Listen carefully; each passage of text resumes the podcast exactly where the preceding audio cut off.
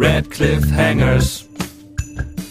Wir gucken alle Daniel Radcliffe Filme, Red Cliffhangers. Red Cliffhangers.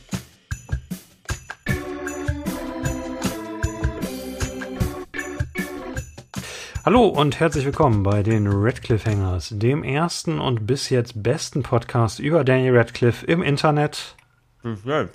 Lecker, Eiko. Wir gucken uns durch die gesamte Filmografie von Daniel Jacob Radcliffe, dem Harry Potter Jungdarsteller und allgemeinhin beeindruckenden und gut aussehenden Menschen. Und eigentlich müsste es heißen, wir haben uns da durchgeguckt, denn wir sind heute im letzten Daniel Radcliffe Film, den wir besprechen werden in diesem Podcast. Oh mein Gott. Ey. Aber keine Angst, es geht weiter. Wie es weitergeht, das äh, sagen wir euch am Ende. Heute ist auch eine besondere Folge, weil wir nur eine Stunde Zeit haben, weil Eiko schlafen gehen muss. Deswegen sind wir jetzt on the clock und äh, werden in 60 Minuten perfekt den heutigen Film besprechen. Und der Heute ist eine ganz Film besondere Folge, weil Henny eineinhalb Stunden technische Schwierigkeiten hatte und wir später anfangen. Es war eine Stunde. Äh, ich war eine halbe Stunde zu spät und dann hatte ich eine Stunde technische Schwierigkeiten. Aber jetzt sind die gelöst. Es ist, es ist nur eine Frage der Perspektive. Aber ja, ich muss auch schlafen, leider. Ja. Stimmt. Und Perspektive ist genau das richtige Stichwort, weil Perspektive braucht Entscheidungen. Und wir besprechen heute Unbreakable Kimmy Schmidt, Kimmy vs. The Reverend. Ein Choose Your Own Adventure interaktives Film, Serien, Special Ding auf Netflix, in dem Danny Radcliffe äh, mal wieder einen äh, geistig beschränkten Prinzen spielt. mal wieder. Aber es fängt nicht an mit einem O-Ton, ne? Nee, es fängt tatsächlich äh, an, dass man irgendwie schon nach, nach einer Minute oder so die erste Entscheidung treffen muss in diesem Ding. Also es, es geht quasi direkt los mit diesem Konzept. Zum Konzept aber vielleicht noch ein bisschen zum Hintergrund. Kanntet ihr vorher Unbreakable Kimmy Schmidt? Hattet ihr das vorher schon mal gesehen? Also ich habe die erste Staffel gesehen, aber ich habe sie nicht zu Ende gesehen. Hm. Sie hat mich, also ich fand sie irgendwie gut. Ich mochte die, aber sie hat mich nicht so sehr gefesselt, dass ich sie zu Ende geguckt hätte. Ich habe nach dem Special dann die erste Folge geschaut.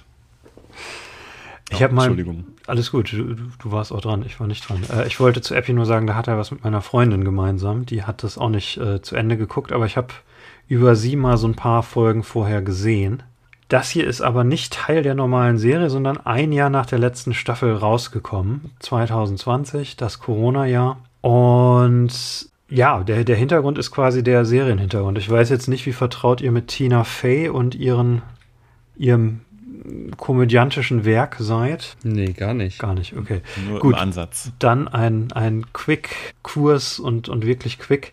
Tina Fey kennt ihr wahrscheinlich aus einigen Saturday Night Live-Sketchen, weil sie so eine legendäre SNL-Komikerin ist und mit Amy Poehler ein, äh, ein Comedy-Duo äh, bildet, gebildet hat. Und die spielt auch da selber mit, oder nicht? Spielt sie selber mit? Ja. Nicht in dem Special, Tina Fey. Oder wen meinst du? Ja. Spielt nicht in Kimmy Schmidt mit. Also zumindest nicht in dem Special. Oder ist es ein Gastauftritt, den ich übersehen habe? Also in der Serie spielt sie mit, aber im Gastauftritt. In der Serie. Ist es nicht die, die Frau, die die beiden ähm, äh, vermählt? Ich meine. Nee, das ist sie nicht. Nee, Nein? Tina Fey ist etwas älter. Ich dachte auch tatsächlich, dass du jetzt auf die hinaus willst, weil die so ein bisschen ähnlich aussieht. Ja, ne? Nein, nicht ein bisschen. Aber. Unendlich. eine jüngere Tina Fey, vielleicht, ah, wobei, mit mhm. etwas Fantasie. Auf jeden Fall das Beeindruckende an Tina ja, Fey ist, sie hat so, so ein Comedy One-Two-Three-Punch. Sie ist neun Jahre bei, bei SNL von 97 bis 2006. Berüchtigt mit Amy Poehler, macht in der Zeit auch zumindest einen, einen positiv reviewten Film. Und dann macht sie quasi direkt danach, wenn sie mit äh, SNL aufhört, äh, macht sie 30 Rock weiß nicht, ob ihr das gesehen habt. Nicht gesehen, aber immer wieder von gehört, es wie toll das sein soll. Ja, ich die Fandst du das nicht so gut? War das nicht das mit dem Typen, den du so heiß fandest, Henny? Alec Baldwin? Weiß ich, es gibt viele Typen, die ich so heiß fand. Das könnte ähm, viel beschreiben. Mit, ähm, mit Gordon Freeman hätte ich jetzt fast gesagt. Mit, Nein, mit wem, ähm, Joseph Le Levitt Gordon, oder nicht? Nein, das ist Third Rock from the Sun. Das ist eine ältere Sitcom, die in den 90ern gestartet hat. Hat Ach, gar das ist nichts was mit- anderes. 30 Rock ist quasi eine fiktive Sitcom darüber, wie es hinter den Kulissen von Saturday Night Live zugeht. Es ist eine Sitcom über eine Sketch-Comedy. Ähnlicher Stil wie, wie Unbreakable Kimmy Schmidt und das ist auch der dritte Hit quasi in Folge, weil sie dann Unbreakable Kimmy Schnitt, Kimmy, Kimmy Schnitt, Kimmy Schmidt Schnitt. startet Kimmy Schnitt. Und das interessanterweise erst auch eine Fernsehserie war für NBC, genauso wie 30 Rock, aber NBC wollte es nicht haben, also hat Netflix das gekauft. Wie so oft, ne? Wie so oft, damals aber noch ungewohnt, weil das war noch 2015, wo äh, Original Netflix Series noch irgendwie was ganz Besonderes war, wo man gewartet hat, was auch alle geguckt haben, wo man noch nicht so ertrunken ist in, in Content. Und äh, ja, dann war Unbreakable Kimmy Schmidt äh, einige Jahre so eine Flaggschiff-Serie für Netflix, hat, die ich jetzt gerade richtig gezählt habe, wenn man das Special mitzieht, 13 Emmy-Nominierungen für, für Netflix geholt. Leider nicht Beim, gewonnen. bei mir stand 18. zählen da die Primetime Creative Emmy Awards mit, ist hier unterteilt. Aber wenn 18 steht, dann ist das wahrscheinlich richtig. Viele Emmy-Nominierungen hat es bekommen.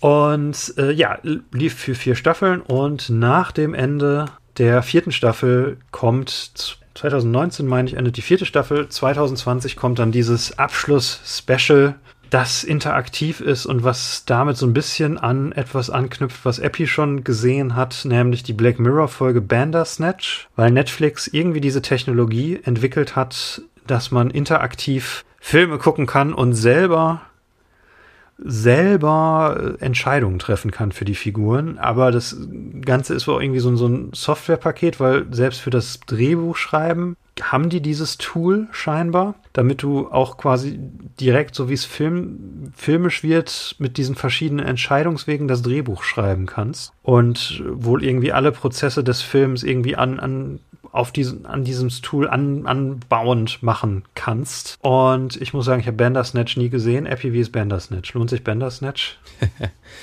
Also, äh, ich glaube, du mochtest ja Black Mirror nicht so gerne. Äh, Ich mochte es auch nicht so gerne. Also ich fand es unterhaltsam, aber oft irgendwie ein bisschen flach und irgendwie äh, insgesamt einfach viel zu pessimistisch. Aber ähm, Bandersnatch ist, finde ich, mit das Beste so. Also eine der, eine der besseren äh, Episoden auf jeden Fall, wenn man so will. mh. Mm, Es sollte ja, glaube ich, eine Episode werden, hat dann aber zu lange gedauert. Es steckt extrem viel Arbeit da drin, es ist schon spaßig, aber ich muss sagen, also es hat diesen typischen 80er-Jahre-Look, wie alles seit ähm, Stranger Things. Meinst Und- du 80er Jahre Look oder 80er Jahre Retro Ästhetik? Weil meistens sehen diese, also Stranger Things sieht ja nicht aus wie ein Film aus den 80ern. Nee, diese Retro-Ästhetik. Ja, ne? ja. Diese Stranger Things Retro-Ästhetik, ähm, ja, diese sehr auf, aufpolierte Retro-Ästhetik. Äh, das ist schon cool, finde ich. Und äh, diese Entscheidung, das ist Wahnsinn. Und ich habe vorher Kimi Schmidt tatsächlich geguckt und dann ähm, das. Und die Entscheidung, die man da trifft, das ist äh, auf einem ganz anderen Level. Also da ist eine der Sachen, die du vor ganz am Anfang entscheidest, entscheidet extrem über das Ende. Also in, ich sag mal, entscheidet wirklich über Leben und Tod von zentralen Figuren. Bei Kimmy Schmidt Ähm, oder bei Bandersnatch. Bei Bandersnatch. ja. Und ich sag mal, es lohnt sich mal reinzugucken. Das, ich finde es irgendwie am Ende sehr unzufriedenstellend, weil du nie weißt, habe ich das jetzt geguckt oder habe ich es nicht geguckt? weil du, ich weiß nicht, ich habe nach zwei Stunden aufgehört rumzuklicken. Mhm. Die Special tatsächlich zweimal geguckt. Ich finde es ein bisschen irre, dass Netflix nur zwei dieser Filme hat, soweit ich weiß. Wobei- Reicht nur zwei? Ich müsste mal gucken. Net Netflix Choose Your Advent Own Adventure Films. Ich habe es tatsächlich jetzt Mhm. nicht, Es wie gibt sich noch gehört, den geguckt. von dem Wildlife-Typen, bei dem man dann sagen kann, äh, ja, versuch die Schlange zu bändigen, ja, versuch an dem Tiger vorbeizukommen. Was? Ähm, in, in der Doku oder Nee, das sind so ist das Hugh- Wildlife-Folgen und du kannst immer aus zwei Sachen auswählen, die er machen soll. Und das haben Ronja und ich mal gespielt, sozusagen. Man kann ja nicht wirklich, das ist schwierig, man kann ja nicht wirklich von Anschauen sprechen. Es ist ja mehr wie ein Spiel eigentlich. Ist das You vs. the Wild äh, zufällig? Ich habe gerade eine Liste gefunden. Angeblich gibt es 13 von diesen Dingern. Beziehungsweise interaktive Shows und Filme. Und ich bin gerade schockiert, dass es 13 sind, weil das ja irgendwie heißt, dass ein Großteil davon untergegangen ist. Ich hatte tatsächlich nur diese zwei irgendwie groß auf dem auf dem Schirm. Okay, eins davon ist Spirit Riding Free, Ride Along Adventure. Das scheint eine Kinderserie zu sein. Oder Animals on the Loose, a You vs. Wild Movie. Was ist das? Ich stelle mir gerade vor, wie der Typ dann die gefällt. Okay, diese ganzen Kinderserien scheinen irgendwie noch so ein Special zu haben. Huh. Verrückt. Irgendwie die einzigen, die ich mitbekommen habe, waren, es gibt ein Boss Baby interaktives Special auf Netflix. Boss Baby, get that baby. Ausrufezeichen. Okay. Und Minecraft, okay, verrückt. Okay, aber ich finde 13 ist trotzdem für so eine Technologie und das meist irgendwelche Kinderserien wenig. Ich muss auch sagen, die Technologie ist das, was mich am meisten beeindruckt hat. Ja. Das stimmt, dass es so nahtlos funktioniert, ne? Ja, also man, man kennt das ja irgendwie so aus YouTube-Anfangszeiten. Da haben ja Leute das mit, ja. mit YouTube-Videos versucht, wo man dann, wo verschiedene Videos auf privat gestellt waren und dann über Links in den Videos konnte man dann quasi das gleiche machen, musste dann aber immer ein neues Video laden. Und hier ist das ja wirklich absolut nahtlos. Du, du merkst nicht, dass irgendwas lädt oder buffert. Hat das bei ja. euch nie geladen? Bei mir gab es äh, nee. so vier, fünf Mal so einen Ladekreis. Der aber auch extra dafür äh, konzipiert und designt wurde. Das hat man auf jeden Fall gemerkt. Dieser, dieser Zauber. Ah, doch einmal, als ich zurückgehen musste, glaube ich. Also so ganz seamless war es bei mir nicht, aber ja. ähm, trotzdem beeindruckend. Ja. Es ist halt so ein bisschen das Einzige, was man vielleicht irgendwie kritisieren könnte, aber ich wüsste auch nicht, wie man es anders machen muss. Es ist ja immer, es kommen Entscheidungen, wie zum Beispiel nach den ersten fünf Minuten muss man das Hochzeitskleid für Kimi äh, sich aussuchen. Und dann ist immer so für 30 Sekunden quasi sind die, die Entscheidungen eingeblendet und so ein Ladebalken, der äh, runterläuft. Und in der Zeit mhm. stoppt der Film quasi, weil dann quasi nochmal genau betont wird, was die Entscheidungen sind, dass dann irgendwie zwei Charaktere nochmal wiederholen, was jetzt zur Wahl steht, oder dass die Kamera irgendwie auf zwei Sachen zeigt. Und es ist immer so, so, so, ein, so ein kurzer Moment des Stoppens, was so ein bisschen komisch ist, aber ich wüsste auch nicht, ob man das je wegkriegen würde bei sowas. Ja, da wird ja immer noch weiter, also der Film läuft ja im Grunde weiter, nur es wird ja, ja immer so gestallt. Also es wird halt auf Zeit gespielt, mehr oder weniger. Ne? Es, am lustigsten fand ich die eine Szene, da muss sich Dan äh, als der Prinz Frederick zwischen, äh, dazwischen entscheiden, welche von zwei Frauen irgendwie ihm was zeigen soll oder so. Ich weiß nicht mehr genau, worum es ging in, an das, genau der das Stelle. Das wahre Leben zeigen Das wahre Leben zeigen soll, ganz genau. Und dann stehen da halt deren beiden Namen, zwischen denen man wählen soll mit der, mit der Maus oder mit der Fernbedienung. Und dann haben die die ganze Zeit gesagt, äh, well, I I'm Cindy and you're ja. Tiffany. Und die andere auch so, yes, I'm Tiffany and you're Cindy. I'm Lillian. Das fand ich lustig. Ja. Es war eine ganz unterhaltsame Filmpause so im Grunde. Hat aber auch eins der äh, Probleme aufgedeckt, die das Ganze ja mit sich bringt. Und zwar, dass du ständig rausgerissen wirst im Grunde. Dass du immer wieder daran erinnert wirst, dass es kein normaler Film ist.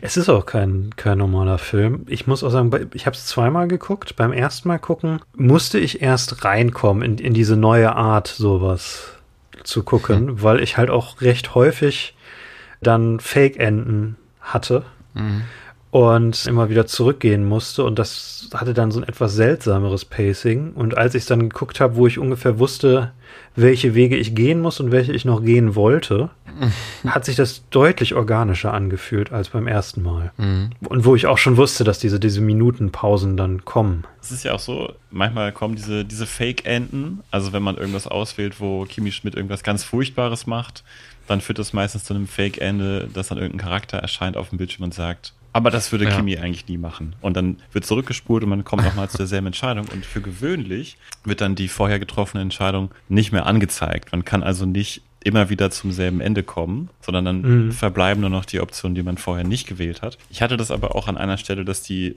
wieder angezeigt wurde, die Option, die ich gewählt habe. Und dann dachte ich mir, aha, okay, passiert dann jetzt was anderes, wenn ich das nochmal anklicke, aber es kam genau das gleiche nochmal. Das hat sich ein bisschen merkwürdig angefühlt. An, an manchen Stellen sind so Easter Eggs äh, wohl versteckt. Die habe ich aber zum Teil auch selber noch nicht gefunden. Ich habe mir nur im Nachhinein durchgelesen, was man alles an Easter Eggs freischalten kann. Also, falls ihr euch das, äh, man, es gibt auf Reddit gibt es äh, ein Flowchart über alle Entscheidungen. Es ist ein sehr langer Baum. Also ich wollte einfach mal wissen, wie sieht das eigentlich aus, wenn man das hm. aufschreibt? Und es ist sehr lang. Es ist ein sehr, sehr langes Bild. Man kann sehr viel rumscrollen. Und wenn man der Frau lange bei den Rezepten, wenn man, wenn man nicht Gretchen oder Cindy anruft, sondern Donna Maria, mhm dann kannst du ihr zuhören, wie sie Rezepte ähm, erzählt. Und wenn du alle durchhörst, dann kommt ein Easter Egg. Genau, ja, das war das eine, was ich meinte. Und wenn du am Ende den Reverend wohl auf drei verschiedene Weisen hintereinander killst, ja, das habe ich auch gemacht. Schaltest du eine Sequenz frei, wo, wo er in der Hölle ist und dich quasi aus, ja. ausschimpft, für, wie krank du bist. Ja, das äh, ist sehr witzig. Weißt und er, er, tanzt ein bisschen. John Hamm tanzt und das oh. fand ich einfach schon großartig. John Hamm ist der Reverend. John Hamm ist so gut hier drin. Wobei, die, die meisten dieser Entscheidungsbäume müssten ja relativ schnell ins Leere laufen, weil mhm. so mein, mein Gefühl war, also der Hauptplot über Kimmy die, ich jetzt das sage, ohne die äh, Prämisse der Serie für Leute, die es nicht kennen, vorher erklärt zu haben, klingt das seltsam, die einen zweiten Frauenbunker sucht. Der Plot, irgendwie, da hatte ich das Gefühl, jede falsche Entscheidung führt irgendwie zum Tod von jemandem oder zu einem anderen vorzeitigen Ende. Und bei den Nebenplots meine ich, da kann man einfach zwischen verschiedenen Versionen wählen, wie die ablaufen. Bei den zwei Nebenplots, die es gibt. Das war mein Eindruck. Ich weiß nicht, passt, passt das zu dieser Flowchart? Sag nochmal. Also du, du hast ja den, den Hauptplot um, um Kimmy und Titus, die äh, versuchen, Frauen zu finden, die der Reverend gekidnappt und in den Bunker gesperrt mhm. hat. Und da ist, meine ich, quasi jede falsche Entscheidung der Tod. Also war es zumindest bei mir beim Durchspielen so. Und bei den, den beiden Nebenplots mit, oh, ich weiß gar nicht, wie die Charaktere alle heißen, mit Jane Krakowski am Set wo, wo Titus äh, einen Film drehen mhm. soll. Da kann man irgendwie verschiedene, also da gibt es mehrere Wege, wie du durchkommst. Da wählst du quasi aus welcher, da wählst du quasi aus verschiedenen Comedy-Szenen aus, aber es hat auf das Ende nicht so den großen Einfluss. Ja, also zum Beispiel, ob du sagst, ähm, Titus hat ein Problem mit dem Skript oder mit der Wardrobe, genau. Ähm, führt genau zum selben. Es führt eigentlich, bei Kimi Schmidt führt fast alles immer zum selben, zur selben Szene wieder hin. Du siehst nur eine andere Sache. Genau, und das, das meine ich, diese zweite Art von, oder es gibt ja auch diese Entscheidung, wie ist der Reverend aus dem Gefängnis ausgebrochen. Genau. Spoiler-Alarm, der Reverend bricht aus dem Gefängnis aus und du kannst zwei Sachen auswählen. und beides führt dich weiter, aber beides hat auch keine großen Auswirkungen auf das Ende. Ja, genau. Es sind halt so, ich konnte es einfach nicht ertragen, dass der nette Polizist stirbt. Deswegen. Ähm, Wenn man Karate auswählt und dann äh, genau, ja. die großartige Deswegen. Sequenz kommt, wie eine Kugel durch die, ja. durch die ganze Zelle fliegt und ihn dann im Hals trifft aus Versehen. Und der war einfach so nett. Das ging nicht. Das, ist, das konnte ich nicht. Das ist Jack McBrayer aus 30 Rock tatsächlich als Gaststar. Ach. Äh, und der ist immer so nett. Vielleicht müssen wir kurz noch was zum Plot sagen. Also, weil ich, ich finde, dieser Hauptplot, der ist relativ klar. Also, die Prämisse von Kimmy Schmidt ist ja, für alle, die es nicht kennen, Kimmy ist, und Epi, korrigier mich, weil du es mehr gesehen hast, ist eine von mehreren überlebenden Mole Frauen, Mole Women, die von einem fanatischen Reverend, gespielt von John Hamm, in einem Bunker eingesperrt wurden, weil er ihnen gesagt hat, dass die Welt untergeht. Richtig? Ja.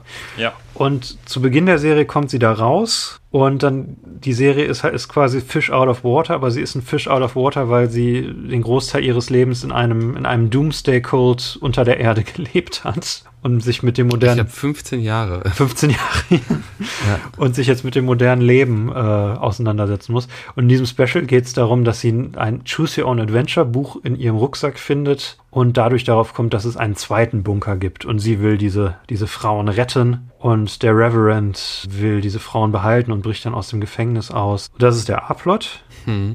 Es ist irgendwie auch witzig, in dem Bandersnatch-Film kommt auch, auch ein Buch drinne vor ähm, was so mit Entscheidungen funktioniert und umblättern und so. Es ist Meta. Ja, das ist Meta. Ja. Habt ihr denn mal solche Bücher gelesen? Als Kinder vielleicht? Ja. Oder kürzlich? Nee. Und noch nie. Ich mehrere. Ich fand die immer frustrierend. mm. Weil, oh doch, ich habe eins von äh, so Gänsehaut oder sowas, habe ich gelesen. Ja, genau. Das war furchtbar. Ja. weil du musst immer Entscheidungen treffen und ich finde, häufig ist es, oder bei jedem dieser Bücher, die ich je gelesen habe, ist es so, dass du hast dann irgendwie Entscheidungen wie schleich vorsichtig um die Ecke und laut, lauf laut schreiend auf den Mörder zu oder sowas. Ja. Und dann wählst du immer das, was du denkst, was vernünftiger ist. Und das ist dann aber die falsche Wahl. Aber du hast nie die ja, Chance, genau. das, das irgendwie richtig einzuschätzen. Ja, dann blätterst du halt wieder zurück irgendwie. Ne? Ich finde es aber bei diesem. Also ich habe dann, ich hatte da immer null Disziplin. Ich habe einfach zurückgeblättert mhm. und gedacht, ach, welche Option gibt es denn? Na, dann nehme ich halt die. Ja, gut, nein, das habe ich dann auch gemacht. Und die Hälfte des Spaßes sind ja quasi die grausamen Wege, wie die Hauptfigur stirbt. es, es, gibt ein, ein drei Fragezeichen Choose Your Own Adventure, wo die vom Secret Service erschossen werden, äh, weil jemand sie mit einem Bombenpaket zum Präsidenten schickt, der gerade durch die Was? Stadt fährt. Was? Das ist, meine ich, auch kurz nach der JFK-Ermordung rausgekommen. Oh, krass. Aber ich finde, bei dem Special ist es teilweise auch so, so diese erste Entscheidung, ob du dieses Buch liest oder die Hochzeit planst, die Hochzeit von Kimi. Mhm. Ey, woher sollst du wissen, dass du das Buch lesen musst? Also. ja, ja. Dafür musst du es schon irgendwie kennen. Und es gibt ein, zwei solche Entscheidungen da drin. Fandet ihr das auch immer? Also Epi hat jetzt ja schon zugestimmt. Fandet ihr diese Bücher auch immer so schlimm? Ich, ich finde auch dieses ganze Format irgendwie, es ist ja immer schon echt absurd, ne? Ich kenne das, also Tinder hatte das ja zum Beispiel auch mal. Äh, wie bitte was? Was? Ja. es gab, bei Tinder gab es dann auch mal so ein Special. Äh, Date Night hieß es irgendwie. Und da musste man dann auch immer auswählen, welche Entscheidung man trifft. Äh, und dann wurde man den Leuten zugeteilt, die die Entscheidung auch so treffen. Also das ist im Prinzip, du gehst aus mit deinen Freunden und dann passiert Weltuntergang, Apokalypse und dann musst du entscheiden, nimmst du den Hund mit oder deine beste Freundin. Mhm. Und dann hattest du irgendwie fünf, sechs Entscheidungen und dann konntest du sehen, wer hat auch diese Entscheidung gemacht. Gab es dann irgendwie so eine Soziopathenkategorie, die gesagt haben, wir nehmen den Hund mit und lassen die Menschen sterben? Ja, genau. Ja, irgendwie so. Es war unglaublich auf, aufwendig gefilmt und alles. Ja. Krass. was waren das, was waren ja. das für Entscheidungen, die man treffen musste? Zum Beispiel gehst du mit auf die Party oder bleibst du zu Hause und dann, bist, wenn du auf der Party bist, nimmst du die Person mit oder die Person oder nimmst du den Hund mit. So, solche Entscheidungen irgendwie. Und hast du dann, hast du wahrheitsgemäß geantwortet oder hast du so geantwortet, ich dass du dachtest, so eine Frau möchte ich gern kennenlernen, die hier das und das antwortet? Ich habe versucht, äh, die möglichst schlimmste Entscheidung immer zu treffen. ja, da ich schon fast hab gedacht. Habe ich bei diesem Special auch erst gemacht oder beziehungsweise die Entscheidung, wo man am meisten Daniel kriegt und am meisten John Hamm. Aber dann habe ich es beim ersten Durchspielen irgendwann gelassen, weil ich halt irgendwann einfach frustriert war von den ganzen Fake-Enden, die kamen. Ja, das, also irgendwann versetzt einen das richtig in so einen Angstzustand. Was passiert jetzt? Ist es jetzt bald vorbei oder nicht? Ja, beim ersten Mal hat es sich sehr lange angefühlt, fand ich. That's beim zweiten Mal deutlich kürzer. Oh. Krass, dass du es zweimal geguckt hast. Ja, ja das stimmt. Yes, gestern. Also wo das Prinzip, ja. ja, vielleicht kann ich, wo das Prinzip vielleicht mehr Sinn macht wo ich das auch schon ein paar Mal gesehen habe, ist halt ähm, bei Pornos. Was? ja, es gibt auch so interaktive Pornos, wo du dann sagen kannst, dass du, was du als nächstes machen willst. Was ist das dann mit Kondom? Ich habe es noch nie ausprobiert. Oder? Ich kenne das nur von Trailern. Ach so. Aha. Okay. Hat mir ein Freund erzählt. Aha. Tiefe Einblicke. Ja. Tiefe Einblicke ist wahrscheinlich auch eine Option. Wir sind ja ein Daniel Radcliffe Podcast. Ich versuche jetzt von Epis Pornos wegzukommen. Epis und Pornos. Also ich habe auch mal so ein Buch gelesen, das war ein Doctor Who Buch aus England. Das oh, war das einzige, was ich in der Richtung gelesen habe. Nee, ein Buch Dr. zum selber entscheiden. Und fand das irgendwie auch ganz interessant aber auch irgendwann ein bisschen nervig. Und ich glaube, bei mir kommt es sehr darauf an, wie viele Entscheidungen man treffen muss. Und jetzt hier mhm. bei dem Kimi Schmidt Special war es mir auch ein bisschen zu viel. Also ich habe dann immer, nachdem ich geklickt habe, habe ich die Fernbedienung wieder weggelegt und wollte ganz gern, dass es jetzt einfach weitergeht. Und dann muss, kam gerade am Anfang kommen in den ersten fünf mhm. Minuten, glaube ich, irgendwie drei Entscheidungen, die man treffen muss. Und dann, wie gesagt, man kommt oft ja wieder zurück zu der Entscheidung. Stimmt, ja. Es war mir ein bisschen sehr viel. Jetzt ist es ja aber bei mir so und dann ja bei Handy der ja auch, dass das das erste ist, was wir davon geguckt haben, ne? Ich hatte davor ein paar Folgen mitgesehen. Also ich, ich kannte die Charaktere ungefähr, musste mich aber auch so ein bisschen zurückfinden. Okay. Jetzt zum ja. Beispiel diese, oh, wie heißt die, die Frau mit dem Hammer? Wie heißt sowohl die Schauspielerin als Lillian. auch Lillian. Lillian, genau. genau Weil ich glaube, ich würde sofort empfehlen, wenn Carol ihr Kane. das Special gucken möchtet, vielleicht auch wegen Dan, das ist ja auch vollkommen in Ordnung, dann äh, ich glaube, ich würde empfehlen, guckt euch zumindest vorher die erste Folge der Serie an. Denn die Serie hätte schon einen ja. sehr außerordentlichen Charakter und äh, eine ganz andere Atmosphäre als viele andere Serien. Ist irgendwie sehr, eine sehr absurde Serie mit, mit interessanten Charakteren. Sagen wir es mal so. Und ich war am Anfang von diesem Special sehr überfordert von den Charakteren ja. und der Stimmung und diesen ganzen Entscheidungen, die ich treffen musste, mhm. dass ich am Anfang echt okay. kein Fan war. Und ich glaube, wenn man zumindest ein bisschen was davon gesehen hat äh, und äh, ein paar der Charaktere schon mal zumindest ein bisschen lieb gewonnen hat, dann findet man da auch viel besser rein und ist, glaube ich, auch nochmal viel offener, als ich das jetzt am Anfang war, da diese Entscheidungen zu treffen und da vielleicht mhm. mehrere Enden und sowas zu entdecken. Ich glaube, das ist tut einem auf jeden Fall gut, wenn man vorher die erste, also ein bisschen was gesehen hat von der Welt, sonst man wird da sehr reingeworfen, finde ich. Es ist vom Ton ja auch so ein bisschen ähnlich wie Miracle Workers, finde ich, nur vielleicht sogar noch ein bisschen abgedrehter. Und ja, ja. es ist total irgendwie in den ersten Minuten kommt es dann so, dass, dass Kimi ein, ein Flugzeug mit Robotern hat was sie benutzen kann und äh, hast die Frau, die mit, mit dem Hammer äh, irgendwie Leute bedroht und solche Sachen. Und du hast aber auch Daniel, wo ich darauf zu sprechen kommen wollte, weil der zweite wichtige Teil für Kimmy ist, dass sie in diesem Special heiratet und sie heiratet Daniel Radcliffe, der Prince Frederick, Frederick. spielt, den, Frederick. den zwölften in der britischen Thronfolge, den zwölften Erben.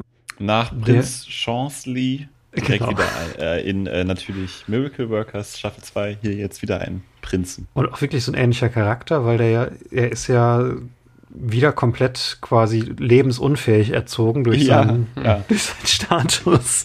Und er ist hier fast noch ein bisschen dümmer als in Miracle Workers, oder? Ja, auf jeden Fall noch ein bisschen, noch ein bisschen naiver irgendwie. Ja. Oder, oder es wirkt zumindest so, weil der Rest der Serie ja relativ, relativ Real-Life-Charakter hat. Nicht so wie Miracle Workers. Was ja einfach in der grundsätzlichen Prämisse noch ein bisschen absurder ist. Hast du mich, mich gerade über das Roboterflugzeug sprechen hören? Ja, ähm, schon.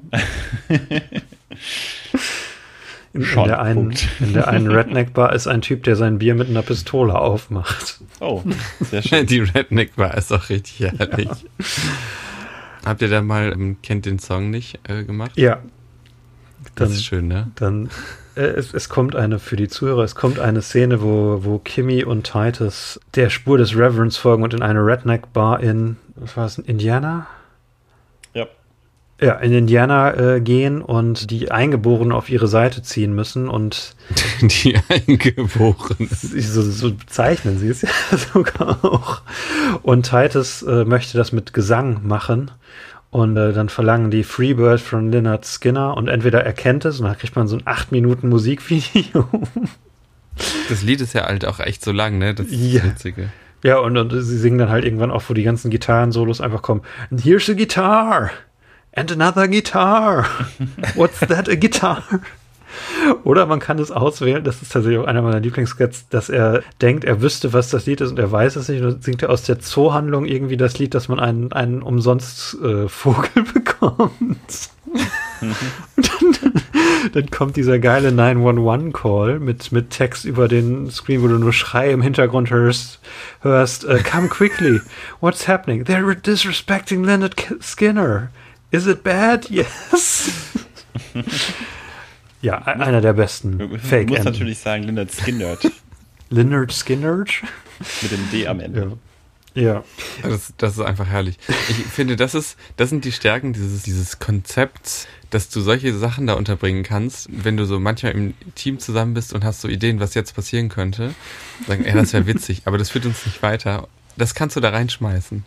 Was ja. wäre eigentlich, wenn? Das finde ich cool. Und eins der, der, der anderen geilen frühen Enden ist, ich habe alle gekillt äh, direkt am Anfang, weil ich äh, nicht Titus mitgenommen habe, sondern seine Agentin, Jacqueline von, Jacqueline. von, von ah. Jane Krakowski. Und dann stirb, sterben erstmal die Hälfte der Charaktere in einem äh, Flugzeugcrash. und Titus stirbt im, im Fitness-Center, weil er von einem Laufband gegen die Wand geschleudert wird und beim Aufschlag stirbt. ja, das, das sind schon geile Sachen, nur wenn man es das erste Mal guckt, finde ich, können die nach einer Zeit nervig werden, weil es einfach nicht vorangeht und das ist dann ja, seltsam und, gepaced. Und ich glaube auch, wenn man, wenn man das guckt und man ist nicht großer Fan der Serie, ich glaube auch gerade dann ist es so ein bisschen redundant oder kann mhm. es sich redundant anfühlen. Wenn du ja. schon mega Fan von den Charakteren bist, dann ist wahrscheinlich einfach alles so ein, mhm. so ein Treat. Man kann auch diesen Film als erstes gucken, aber wenn man schon Fan ist, dann macht es halt einfach viel, viel mehr Sinn und mhm. dann macht dieses Konzept mit dem, äh, dem interaktiven Spiel auch sehr viel mehr Sinn. Ich habe da teilweise vorgesessen und habe gerade am Anfang wirklich auch gedacht, warum? Also warum ist es interaktiv? Muss das denn sein?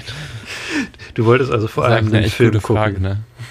Ja, aber warum habt ihr, da eine, habt ihr da für euch eine gute Antwort drauf, warum das interaktiv ist? Weil es Spaß macht.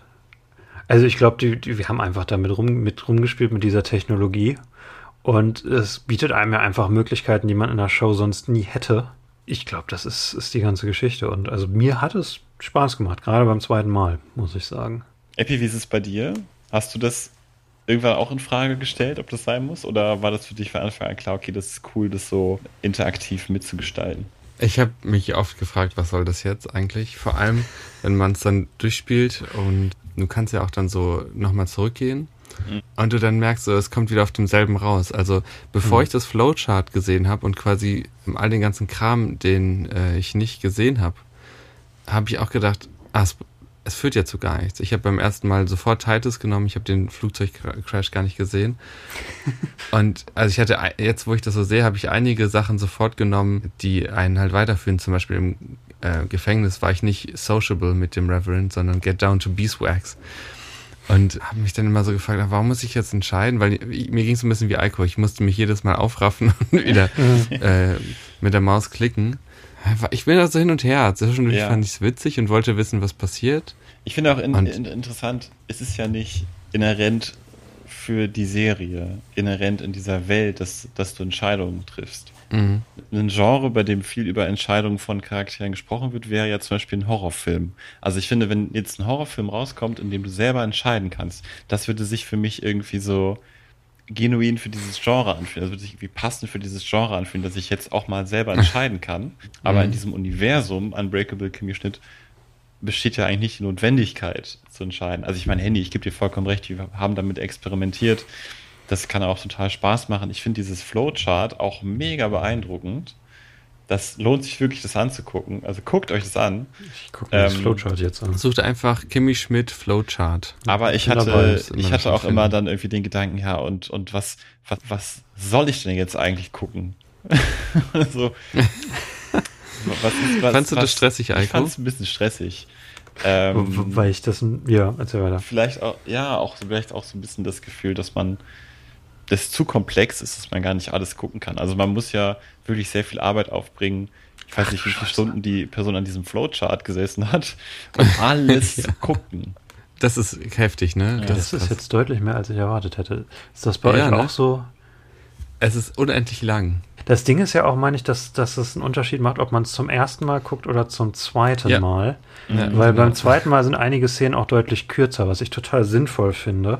Ja. Weil weil du ja natürlich dann viel kennst und also du, wenn du dann so im, im, Schnelldurchlauf durch die Sachen, die du schon kennst, durchkommst, das ist natürlich für dich als Zuschauer äh, angenehm. Es könnte sein, dass sie das sich auch bei Bandersnatch abgeguckt haben. Das ist nämlich auch so, dass du, wenn du dann nochmal die Entscheidung machst, dass dann alles, was vorher passiert, quasi in so einem Recap passiert, in ganz, ganz schnell. Diese Flowchart ist auch komplizierter, als es tatsächlich in echt ist, sehe ich jetzt gerade.